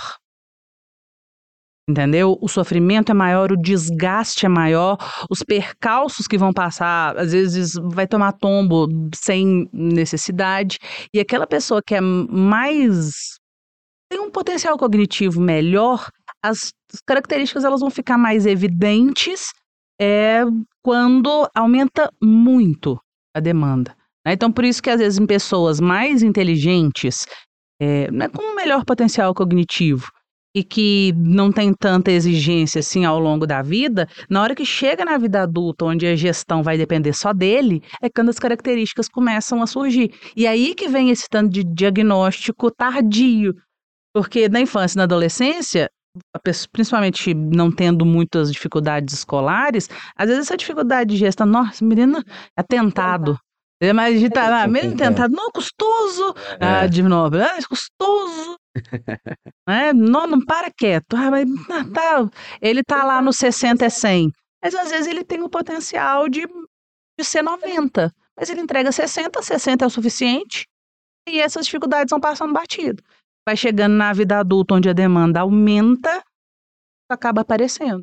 Mas sim, só uma última coisa, a inteligência ela tem um potencial de camuflar diagnóstico. Camuflar, então... camuflar diagnóstico. Vamos é, desenvolver mais isso aí. Inteligência é a capacidade de você aprender, solucionar problemas, pensar de forma criativa. Então, se você tem um nível intelectual muito alto, aqui a gente está falando de muito alto, né, para ter esse efeito. Você, se você tem um problema que é gerado por uma característica sua, você tem mais recursos de pensar em possibilidades, de pensar de forma criativa como solucionar aquilo. Você arruma uma, uma solução um improvisada e eu falo, tá bom, mas tá ruim. E Entendeu? vai indo. Enquanto você vai dando conta, você vai indo. Porque eu acho que esse é, é o ponto, assim, mesmo você tendo a capacidade ali intelectual de pensar em mais soluções e aquilo não vai te gerando tanto impacto direto, você está indo, o custo emocional disso ainda continua alto. Então é aquela pessoa que está ali, sabe, sofrendo por estar tá indo por esse caminho, por estar tá conseguindo essas coisas. E aí você vê o aumento de ansiedade, enfim. Demora ver o impacto no, no fazer, né? Que vai ser ali lá no trabalho, mas esse sofrimento de ansiedade, esse sofrimento emocional, você tá vendo já. Ah, que vai fundindo, né? Já tá vendo desde cedo. É, chega ao ponto dela ter que comunicar no ambiente de trabalho dele, seja para RH ou para gestor, que ela tem TDAH? Vou te ser muito sincera, a gente tem alguns diagnósticos que hoje já se tem a inclusão no mercado de trabalho. TDAH eu não conheço nada muito sistematizado ainda não, tá? E, e até porque o funcionamento de uma pessoa com TDAH, ele tem um impacto menor, por exemplo, com o autismo. Né? Hoje as empresas já estão inserindo muitos autistas, inclusive em posições, vamos dizer assim, de alto rendimento, aqueles que têm um bom funcionamento. Né? É, mas acaba que ali no, no cara a cara, muitas empresas têm aceitado isso, né? Aqui agora é um relato de prática. Às vezes eu faço a instrução para o meu paciente, olha, é, avisa para o seu chefe que essa questão de pedir em cima da hora pode não ser bom para você, por isso, por isso, por isso. Ele pode interpretar como preguiça ou como má vontade, né? E principalmente as empresas mais novas, a compreensão disso, e as empresas grandes, já, já é bem melhor, né? As faculdades hoje, por exemplo, já fazem essa inclusão Assim, poderia, claro que poderia ser melhor, mas já é uma realidade essa inclusão de variar prazo de entrega, de às vezes é, entender que o aluno precisa sentar mais na porta porque ele vai levantar para toda hora lá beber uma aguinha para ele dar uma esparecida, né? Pensei muito nisso, né? Não, não na né, preconceito ou julgar a pessoa que tem, mas você como, como gestor, você tem que adaptar, você tem que ajudar, você tem que entender que aquela pessoa, a tratativa vai ser diferente das outras, né? Realmente foi mais nesse Tem sentido. muita gente que ainda tem o, o receio. E de fato, às vezes as Cabe o pessoas. receio. É, cabe o receio porque fala assim: ah, tem TDAH, vai render menos. É, isso que você falou até foi um ponto que me pegou. Sono, preguiça, é, é, é- é uma característica? Quem tem TDAH? Não é preguiça, é porque as pessoas enxergam como preguiça, mas não é preguiça. E acho que esse é um dos pontos principais, principalmente quando você não sabe que você tem. Porque passa pra todo mundo, enxerga como preguiçoso. E às vezes você tá tentando, sabe? Então, Legal isso, vamos explicar mais também, que é Explica aí. interessante. Porque, vamos lá, a pessoa tem dificuldade na entrega, não rende o que ela poderia render. Ela procrastina. procrastina.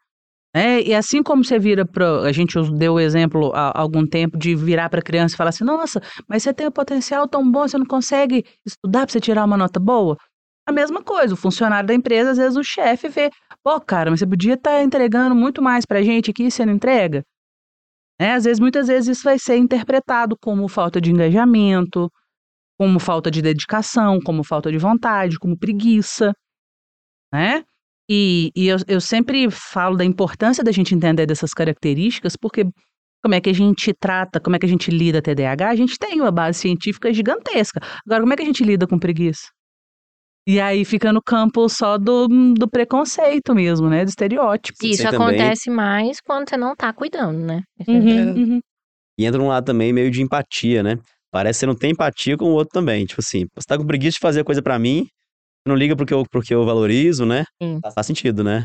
Por isso a importância do diagnóstico, né? Porque se você sabe que é o TDAH, você sabe, opa, peraí, eu sei que isso aqui é mais desafiador, que vai precisar de um suporte diferente, a, a- a- o caminho aqui é diferente. Se você não sabe, o preguiçoso. A gente usa a frase que o diagnóstico explica, o diagnóstico não justifica, né? A gente não defende que as pessoas que têm sejam corretamente diagnosticadas para elas ganharem um selo de coitadas ou não vão dar conta. Não, mas para elas terem o direito de serem tratadas dentro das diferenças dela. Né?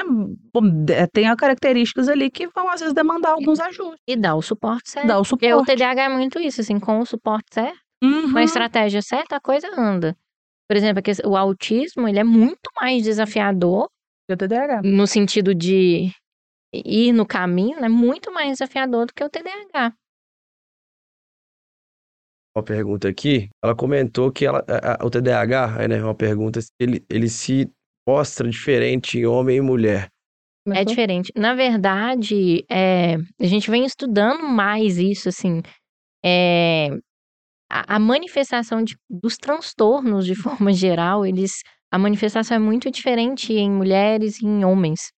Né? No autismo a gente vê isso, no TDAH já tem vários estudos. A hiperatividade, por exemplo, é mais frequente em homens. Aí vocês falam, mas por quê? A questão hormonal influencia, né? A ansiedade é, É diferente em em mulheres. mulher. Por exemplo, eu... Associada ao TDAH e fora E do fora do. TDAH, eu fico, assim, às vezes, muito comovida com homens ansiosos. Porque, assim, esbarra muito no poder expressar é, emoção e de, ah, isso é frescura. E o cara tá lá fritando com o trem. Então, assim, se for colocar uma- de forma simples, a grande diferença é que nas meninas a gente vê muito mais a parte emocional é, disso, assim, da ansiedade, a- sendo apresentada, Regulação da emocional. desregulação emocional, e nos meninos a gente vê muito mais essa coisa do, do, do, do motor, né? É, externalizante do negócio. agitado, a A impulsividade, impulsividade. então é mais marcada nos meninos. É claro que tem, a questão é a frequência, é diferente essa manifestação. Questão hormonal Tem mesmo, mu- é, o genética ali, né? cérebro da mulher e do homem, é, é, ele é- é diferente. Entendi. Aí a forma como cada um responde. E aí Olha a gente entra em outro, É, mais coisas aí. Mas é. ele é diferente, o que a gente tá vendo que a manifestação dos sintomas nos transtornos também é. E lá na criança também, né? Uhum. Que Na criança aí, também. é, e, e em precocidade, quanto antes, é- tem diferença também, uma coisa assim, não? Em Algumas- relação a menino. alguns casos é possível com 3 anos, outros com 10. Sim, sim, tem, meni... tem, tem crianças que. Mas aí é Quanto criança, mais né? Uma mulher grave, Quanto mais grave, mais, mais cedo. Certo. Ma- Mais, fácil pra quem identifica, né? É, É, mais entendi. cedo aparece, assim, mais Aham. impacto tem. Uhum. Você vê ali, às vezes, um menino com três anos que se já tá, sabe, todo desorganizado, com muitos desafios. Isso mostra um perfil mais intenso. É Até a pergunta da Débora aqui, ó. Há a possibilidade de diagnóstico aos 3 anos, criança com todos os critérios para diagnóstico. A gente, é, existe uma coisa que é Foi bem perceber. É, criativo. não. Ó, não. Ela trabalha com isso, Isabela. Ah, não. tá. A câmera é aquela? Não. Aí, ó, Débora. É, é, uma coisa é você perceber características e, a- e, e, e- e intervir. Eu acho que o ponto é esse, essa intervenção, quanto mais precoce, melhor. Hum. Isso é para qualquer coisa. Se a gente identifica uma diferença de desenvolvimento, a gente tem que trabalhar aquilo quanto antes para ir reduzindo o impacto, para poder proporcionar um contexto, uma qualidade de vida melhor para aquela criança. Mas no quesito diagnóstico, de falar, é isso, Fechar o é, diagnóstico, o, né, mais que você tá dizendo. reco- o- é, o mais recomendado é que seja depois dos 5 anos de idade para entender as características do TDAH. Por quê? O TDAH, para você falar de você falar tem, é, você tem que cumprir alguns critérios diagnósticos. Esses critérios nada mais ah, são do que comportamentos. Então, a pessoa é, fala em excesso, é, não consegue ficar sentado de forma calma quando se espera que consiga fazer isso. Então, isso é, é o comportamento. E o ponto que a gente vê é que todos esses critérios do TDAH são comportamentos muito comuns em crianças pequenas, com menos de 5 já é natural. Então, assim, no meu olhar técnico, eu consigo perceber aquilo que está destoando, do tipo, olha, isso aqui não é. Eu tô vendo que tá além, mas do ponto de vista de critério diagnóstico, eu não consigo ainda diferenciar. Por isso que o importante é, antes dos 5, você trabalhar as intervenções, proporcionar aquilo que a criança precisa e entender o diagnóstico mesmo para bater o martelo depois dos 5 anos. É daquilo que você falou também, né? Às vezes tem, tem que ter um desenvolvimento, às vezes foi só uma interação ali que ela não soube como Exatamente. lidar, né? Quando a criança é muito pequena, ela é muito dependente do contexto. Tudo isso que eu tô falando para vocês, de características, a gente pensa, né? Não, peraí, mas a família tá, tá ensinando? Então, essa dependência muito grande do contexto que ela tá, do, do, do- da estimulação, também é um, um, um ponto. Primeiro, tá muito no início do desenvolvimento, então dificulta para a gente entender. O segundo é essa dependência de contexto. Então, do ponto de vista técnico, para eu falar, é isso só depois dos cinco. Antes disso, eu vou falar de vulnerabilidade, de pensar em intervenção mesmo. Opa, esque- vamos esquecer o nome por enquanto e vamos trabalhar Tá esse atrapalhando, vamos, desafio. traba- vamos É. trabalhar, independente do nome, vamos lidar com a situação. E aí, até pegando um, um gancho de uma coisa que você falou com da Andressa, né? As crianças muito pequenas que têm ficado muito em telas, né? Você fez aí ah, o comentário da tecnologia. A gente não tem uma postura muito radical. As tecnologias estão aí, vieram para ficar, né? E assim, ter uma postura, ai, tecnologia faz mal, não é legal. Já faz parte da nossa vida. Já se imagina sem tecnologia? Não, né? Mas o critério da tecnologia vale para qualquer outra coisa. É o equilíbrio, né? Assim, a criança hum, antes de dois anos não deveria fazer uso de tecnologia. Mas, bom, eu tenho uma filha de três, vou mentir para falar que eu não dei an- antes dos dois anos? Ah, sei lá, teve um dia que eu tava muito cansada e assisti um episódio mesmo de Mundo Bita, Pitadinha. né? Mas essa era a exceção e não a regra, né? Então, assim, esses meninos, às vezes, sem muita interação e muito na tela, aumenta muito essa questão da hiperatividade. Ó, demais. E eu acho que esse foi o maior desafio, por exemplo, da pandemia Uhum. para pra gente, assim, pro diagnóstico. Porque foi um, um ambiente tão caótico que as crianças foram inseridas, com rotina nada saudável, com um excesso de tela absurdo.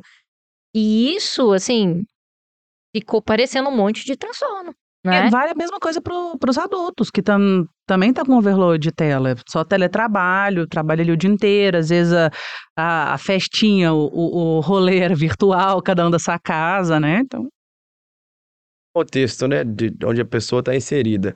É, entendo que é genético, mas fatores externos, né, que seja trauma, família, cultura, tem alguma coisa que influencia também a pessoa des- desenvolver o TDAH? É, eu acho que ele intensifica.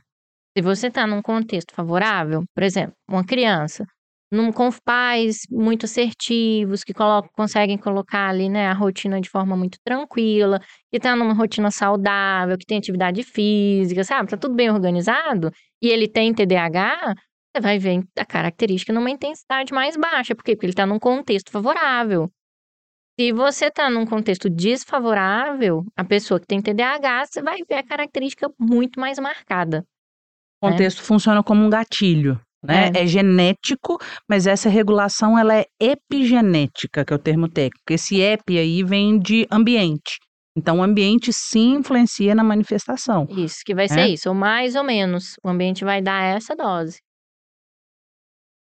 Aqui também da pergunta do O Menino Aprendiz, talvez vocês até Tem conheçam um ele. monte de pergunta, né? Tem, aí. O pessoal tá tem ativo. É, que aí fala sobre contexto, de uma forma, de uma visão que eu não tinha pensado. Ela fala que a criança T21 e é do síndrome de Down, Isso. né? É, diagnóstico de TEA, né? É, somente aos 10 anos. E agora com 11, TDAH. Uhum. O TEA é, Autismo, Autismo. transtorno do espectro autista. né? Então, com, com- já era síndrome de Down, depois foi com autismo e aos 11, TDAH. Por estar em terapias a vida toda, pode ter sido mascarado o diagnóstico, pois colocavam tudo como carga do T21? É tão complexa. Hum, foi que eu Eu ia ter que dar uma aula Não, mas explicar isso resume aí. direito. Você vai No caso, basicamente, né, tem a situação mais complexa realmente, né, de diagnósticos e talvez mascarou outros diagnósticos, né? É porque, assim, na verdade, a, a síndrome de Down, né, a trissomia do 21, T21 é trissomia do 21, são três cromossomos 21, e todo mundo tem dois de cada. É, ela vem associada com diferentes características, né, dentre elas a, a- a- possibilidade de deficiência intelectual, algumas dificuldades de aprendizagem. Então, às vezes, esses diagnósticos que são mais refinados, eles dependem São de mais sutis, e né? sutis, né? Depende de uma percepção mais longitudinal, de tempo. Caso. Porque senão cai tudo ali, ah, é, da, é do T21, né? Da trissomia. Poderia ser até certo ponto, né? É. Aí, é, o, É. é, para a gente fazer esses diagnósticos, a gente precisa pensar, aquela característica naquela pessoa está além do esperado para alguém com T21? Hum, Mas você isso, precisa né? de tempo para ver. Entendi. Tem- é, é, isso é um outro ponto, assim, que às vezes as pessoas acham que o diagnóstico na área de saúde mental, principalmente esses que começam desde pequeno, né? É igual um diagnóstico de, de, às vezes, de alguma doença, que às vezes você vai lá, faz um exame, pá, é isso. E, e, e aqui não, a gente tá falando de uma coisa extremamente complexa, que você tem que ter, assim, uma visão muito grande, você tem que ver o efeito de contexto. Então, a- a- os diagnósticos nessa área, qualquer um, autismo, TDAH, dislexia, qualquer um, muitas vezes a gente precisa de tempo para ter certeza. Por isso que o mais importante não é o diagnóstico, mas a intervenção, independente do nome. Então, se eu vejo, opa, a pessoa Ah, tá. tá com dificuldade nisso, vamos trabalhar isso? Sim. E com o tempo você vai entendendo, nossa, isso aqui é o TDAH. Nossa, que é o Na- autismo. Na no protocolo que você aplicou, o que deu mais resultado, você já Te consegue saber pra qual, qual, qual o que que é. É, até pensando na, em ansiedade também, né, Sim, com TDAH. sim. Você resumiu uma das principais estratégias de diagnóstico, que chama resposta à intervenção. Você faz a intervenção E e, aí, com base na resposta à intervenção, você vai Entende o entende que o que é. diagnóstico. Orgulhoso que agora. Ah, brilhou. É, então. Temos mais uma pergunta legal aqui. André, por acaso é minha mãe. Alô, A mãe. mãe. Tá, Ó. Oi, ela do tá se formando em, em psicologia agora. Ó, Ela é dentista chique. e agora tá migrando. a- Ela tá super interessada aqui. Ela perguntou se existem consequências neurológicas quando o diagnóstico é tardio ou se é só funcional.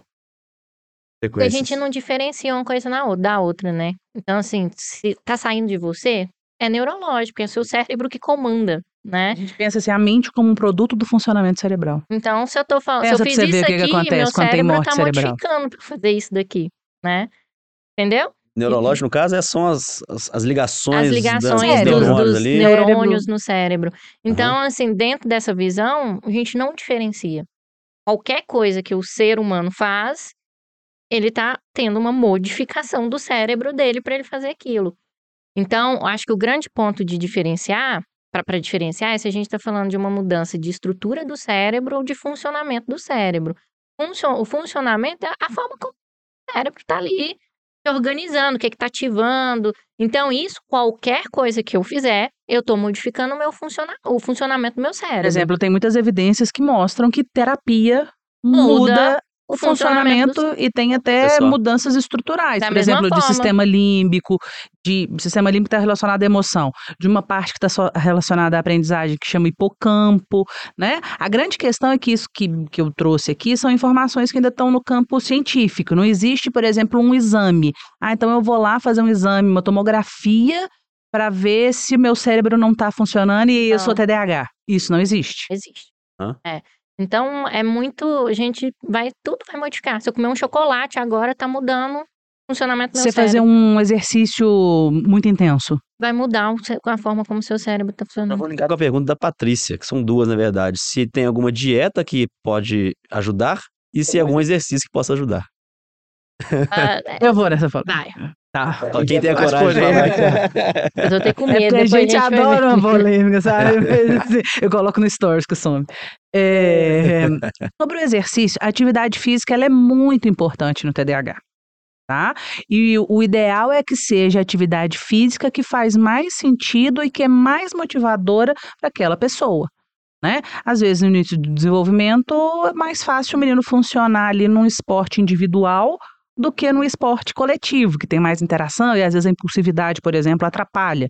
Mas, ah, o, por exemplo, o Michael Phelps, vocês vocês já viram a história dele? Ele tem TDAH. E às vezes eu- tem uma, tem uma entrevista dele, inclusive no YouTube, muito legal, né? Que fala assim: ah, ele é o maior medalhista porque ele tem TDAH, direcionou. E aí ele vira e fala na entrevista: não, eu sou o maior medalhista apesar do meu TDAH. Então, assim, o esporte me ajudou a superar, mas apesar do meu TDAH, né?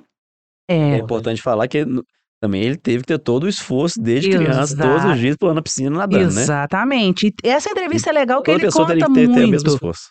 E ele conta que o, o quão difícil foi para ele, né? O quão ele sofria bullying na escola por ter as dificuldades, mas de se engajar, porque para você aprender você precisa se engajar, né? Em relação à dieta, você Deixa eu só complementar isso do, do- da atividade física, porque é muito legal, porque tem muitos estudos científicos mesmo, assim, que mostram a eficácia de, de atividade física, principalmente nas crianças mais agitadas, de agitado mesmo, assim, de ficar levantando o tempo inteiro, tem muita necessidade de correr. Então, a atividade física diária, eu brinco com os pais que é igual o remédio controlado quando você tem hipertensão. Tem que ter uma dose diária de atividade física. De jejum, 15 minutos antes de tomar café. É, é, então assim, você precisa da, da atividade física ele todo dia, e é o que a gente vê que o menino ele fica mais calmo, sabe? Ele fica mais tranquilo com a atividade física. Pegasse nele, exatamente. isso. Aí entra até ter- terapia ocupacional por causa disso também. Em né? alguns Tem- casos, sim. Linka com essas coisas também, né? Sim. No adulto também ter um, um esporte, assim, aquele amador, mas amador sério, também é uma estratégia muito legal. Ciclismo, corrida. né? Eu tenho É. muitos pacientes que correm, que é muito legal. Não pode substituir o, tra- o tratamento tradicional, Certo. mas que já tem muitos mostrando, principalmente arte marcial. Uhum, Artes arte marcial. marciais realmente têm efeito. De estudo de mostrar isso. Corrida também tem. É, que é karatê, taekwondo, Jiu-jitsu. jiu-jitsu. Jiu-jitsu Então, tem isso também. realmente tem um efeito super positivo. Especialmente elas, assim, o que, que tem ali de. É, primeiro, você tem a característica de ser mais simples, então é diferente, por exemplo, do futebol, que é muito mais desafiador pela quantidade de regras, do que você tem que A prestar quantidade de atenção, gente que envolve, né? Ele, o, a- É. a, a, a luta é você com você mesmo? Contra ou o grupo outro. pequeno, né? Então, isso é um facilitador. E a própria lógica de disciplina que é ensinada no, no, na, na arte marcial. E você tem que estar o tempo todo em alerta. Não sei se vocês gostam de futebol, mas tem umas estatísticas muito legais, às vezes, do, daquele jogador que, sei lá, quanto tempo que ele correu no campo. Isso aí é o Breno jogando bola. Só na É, banheira. fica só lá no banheirão, só pra empurrar pra dentro, né? Entendi. Então, é até a disciplina que vem, né, de, desse tipo de esporte, é uma né? das de- coisas principais. Ela talvez ela converge com o protocolo que a gente tava falando no início. Entendi. Eu acho uma coisa também, talvez, aí é um achismozão meu, talvez a própria motivação ali, você vê que tá tendo resultado, você tá con- conseguindo, né? Então você vê que você consegue, você vê que você gosta, aí você vai também. É um, um agi- um achismo com respaldo. É. Porque aí você vai tra- trabalhar com a autoestima, com a autoeficácia da pessoa. Ele não vai ser o cara bom da escola, ele não vai ser o cara com, talvez, com mais amigos, mas ele é o bom do jiu-jitsu, ele é o bom do karatê. Ele achou a coisa dele pra ele ser bom. Né? Porque se você tem dificuldade em vários aspectos da sua vida, a autoestima vai lá no lixo, Uhum. né? Academia é uma, é uma percepção minha que eu acho monótono demais a Eu academia. detesto. Tem alguma coisa a ver isso com. N- não sei, não é sei mais te falar, não sei te falar cientificamente falando. Mas o da dieta. A Andressa querendo que eu vou pra dieta, né? É, o, o babado é, não tem nenhuma dieta que causa TDAH ou qualquer outro diagnóstico. Não causa, tá? Não causa, inclusive, te- a gente falou que era polêmica exatamente por isso, né? Tem algumas umas linhas aí de pensamento, não sei de onde tiraram, falaram assim, ah, é, é dieta com glúten, dieta... Então, assim, ó, não tem nenhuma associação. É, e aí vale o contrário. Se não causa, então não significa que a retirada não Não, melhora. não melhora, né? Porque teu ponto é esse, é a dieta, né? Isso, mas o- o- uma ressalva que eu faço é que, de fato, tem alguns alimentos que geram alguns, é, alguns desconfortos. E se você já tem alguma predisposição a ficar mais, sei lá, agitado, desatento, isso aumenta. É eu mesmo, eu tenho um- um, é, glúten para mim é indigesto, a Andressa sabe. Quando eu tô com, com dor, a minha ansiedade duplica. Não dá nem para conversar comigo. Esse não é o glúten que gera a minha Ah, sim. ansiedade. Mas o fato de estar mais vulnerável, Com desconforto. com desconforto. É, e, e tem um, um outro ponto da agitação que é a- com açúcar, Uhum. né? Então, assim, a gente sabe que açúcar aumenta a, a nossa atividade. Aumenta o metabolismo, é, né? Você fica mais agitado. Então, se você tem um filho, e que aí é, vale muito mais para criança, né? Que tem essa característica de agitação maior, às vezes é importante ele dar uma reduzida. E acho que a própria criança mostra o perfil. Tem menino que come um pedaço de chocolate, começa a pular. Então, é, eu acho que isso aí é, é, vamos dizer assim, é quase um consenso de você entender e fazer essas reduções, mas não pensando nisso como tratamento, que eu acho que é o ponto, esse é o ponto. Nem como tratamento, nem como causa. Mas a dieta, sim, é dentre Pra todas as mundo, né? variáveis que são relevantes, uma das. Talvez também, né, você tendo um corpo mais saudável, né, Exatamente. no geral, aí até o esporte também, Uhum, você vai ter mais mecanismos de para poder lutar contra aquilo ali, né? Exatamente. Tá certo, entendi. Esse negócio do açúcar é um negócio muito doido, né? Porque, inclusive, tá em voga demais, o pessoal tem falado muito sobre isso e tal. E realmente a gente tem impactos imediatos ali, né? O açúcar, né? E talvez né, tenha a questão da, de- da- até a própria dopamina, né? Que é da Uhum. sensação O e açúcar tal. A pessoa já confunde isso aí né? com aquela outra questão da, da dopamina que a gente falou. Quando a gente tá mais estressado, a gente, a gente muitas das pessoas, né, precisam de mais açúcar. E aí, açúcar, busca mais carboidrato, carboidrato, tem, que aí tem monte mais coisa. gordura, açúcar no sentido mais bioquímico, né? Ficando com, com o episódio do Aurélio, né? Ele comentou tanto que, que, que às vezes a falta de nutriente pode deixar uma pessoa mais para baixo, vai procrastinar mais, vai ficar com mais preguiça, e talvez relacione um pouco, né, com O adulto, quando a gente coisas- começa o- a, a terapia, a gente começa por três, duas coisas, três coisas básicas: rotina de sono, rotina de alimentação e rotina de dia a dia. A gente faz uma higiene de sono, né? Tanto a alimentação quanto o sono precisam estar ali reguladas, porque senão o nosso comportamento de fato ele essa é a base nossa, é a base. E eu falo ter por experiência, né? A, o meu pós-gestação foi um inferno, assim. Eu entendi o que que era o TDAH, assim. É, eu falo isso. Eu sempre falo isso, que eu falei, ah, é isso aqui. Porque privação de sono, né? Assim, acordando madrugadas e madrugadas, com é, trabalho praticamente o mesmo. Então, você trabalha durante o dia, à noite fica acordado. Então, toda aquela demanda de bebê. É, nossa, e que isso? Meu nível atencional caiu. Aí foi o burnout. Foi o burnout, né? Então eu tive experiência de burnout mesmo, assim, eu entendi. E acho que no burnout eu entendi, ah, isso aqui é a vida do TDAH, assim, da pessoa com TDAH. Porque você fica super disperso, você começa a fazer as coisas e não conclui, você tem uma falta de energia gigantesca. Você tem a desregulação emocional, então começa a aumentar a ansiedade. E aí a coisa vai, né? E é o quê? A base, nesse caso, era a rotina de sono, que eu não estava tendo. Então, eu estava em privação de sono, com sobrecarga de, de, de trabalho, né? De trabalho e das outras coisas. Os dois tipos de trabalho. Né? É. No caso, então, né, principalmente o paciente adulto, né, a pessoa com, com, a, com TDAH, ela tem que fazer o básico, né? Para também não mascarar outras coisas, né? Exatamente. Então, se dorme melhor, que talvez você consiga ter melhores resultados, né? Sim. No dia a dia seu e que possibilite outros outros protocolos aí, né? É, a regra é sempre as coisas primeiras primeiro.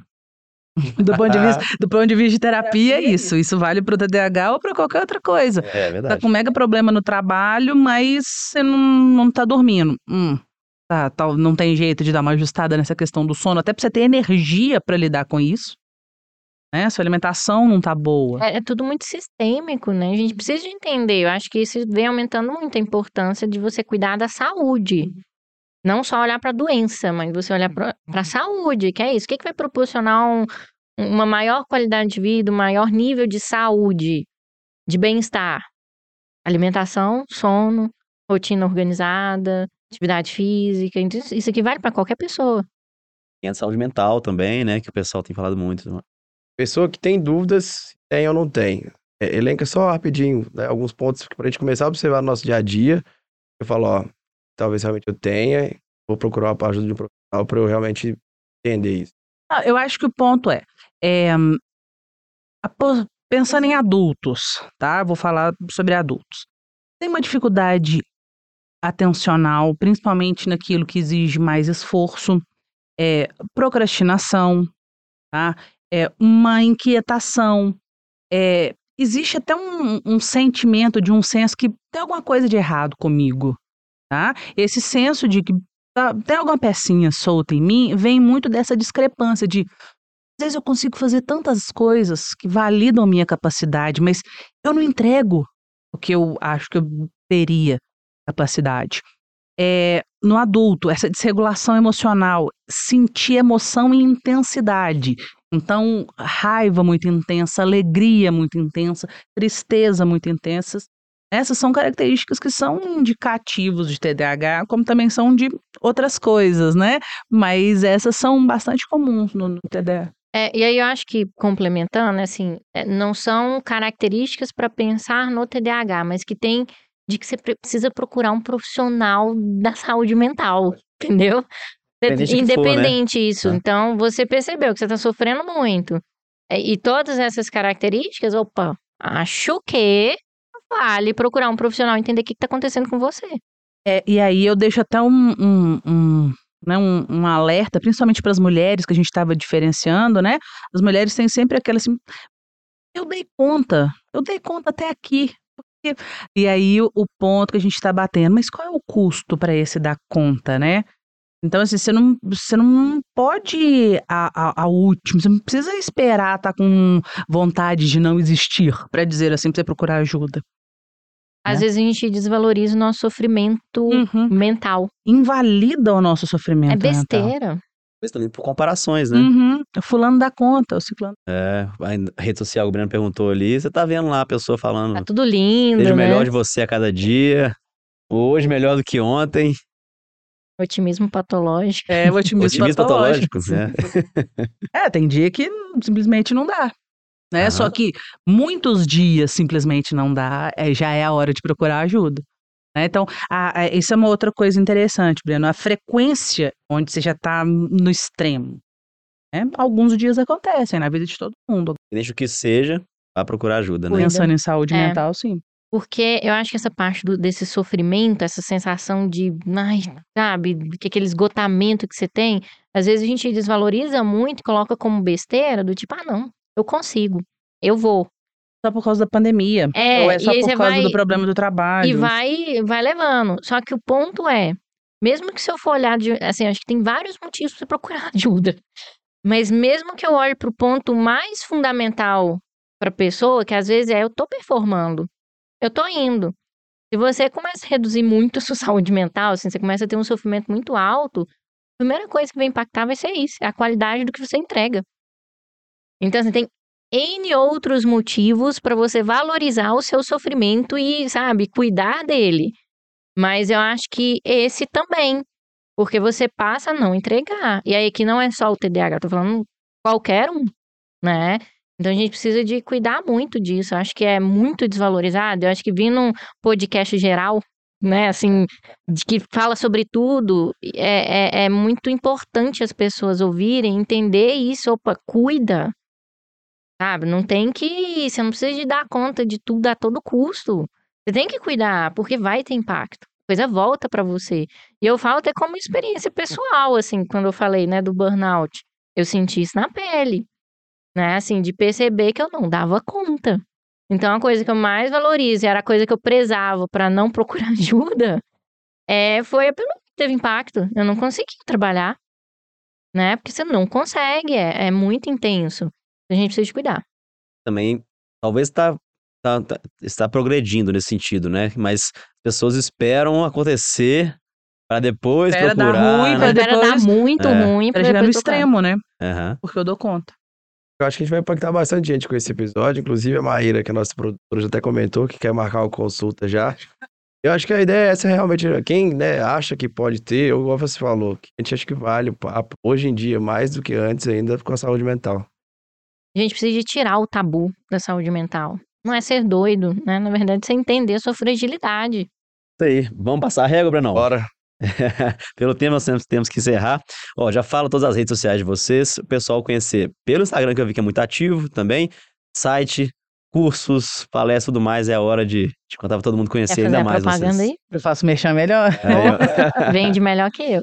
Bom, as nossas redes sociais é é arroba neuropsicoterapia, né? O Instagram. Quem quiser seguir a gente também pessoalmente, o meu é Anelise Júlio, com dois N's. Anelise Júlio, da Andressa é Meu Andressa. Andressa Antunes Neuro, mas lá não vai encontrar nada de. Vai encontrar só eu pedalando, correndo. Vai encontrar sobre bons Total. hábitos. Exatamente. Exatamente. O nosso site é hum, neuropsicoterapia.com.br e lá tem cursos, né? A, a gente tem alguns cursos treinamento de pais para TDAH, né? É. É, de A TDAH gente, é é, esse. a gente tem vários cursos para profissionais, mas tem um curso especial que tem lá, que é para qualquer pessoa, que é sobre autismo nível 1 de suporte. Então, que é- chama Descomplicando Autismo Nível 1. Que é esse papo que a gente teve aqui, a gente tem um de 12 horas, né? Explicando tudo sobre. É para qualquer pessoa que tem autismo ou que né, conhece alguém ou que trabalha e quer, é, e quer aprofundar, porque é algo que é pouco falado. Então, esse a gente tem um carinho super especial por ele. E, e pensando assim, também no autismo de uma forma desmistificada, é o, o, o autista nível 1 é aquele médico, aquele design, aquele juiz, são pessoas que estão aí vivendo a vida adaptada a um custo muito grande, né? E, e o objetivo foi exatamente tirar essa visão da sociedade de autismo, pensando naquelas características mais graves, né? Do balançar a mão, do não falar. Muito importante isso. E lá no Instagram a gente tem muito esse, essa atitude de tirar esses mitos. Então, tudo sobre saúde mental, a gente posta alguma coisa, se sai notícia, a gente fala sobre. Discutir um babado, manda na Manda, terça. é, a gente tem a terça, terça é treta. treta-feira. Ah, treta-feira. Treta-feira. Aí nós vamos discutir a treta. Bom, agradecimento especial também a vocês que participaram muito aqui, seja aqui no YouTube, no boa. Instagram. não teria sido tão legal o papo, né? Se não tivesse tido a participação da galera. Então, valeu demais, galera. E E vocês aí, então, que tiveram até aqui, entra no site agora. Agora é o momento de entrar. Usem o cupom Gerais Podcast. 15% de desconto no site inteiro pra vocês. Olha lá, tá vindo frente fria. O Leton já Bom tá com desconto. desconto, 139, com mais 15%, ó. Mas no Pix tá, vai ficar um preço. Nossa, é coisa presente, hein, É Anelis? presente de Ó, quê? Aí, ó. É presente quê? da vida. De vida.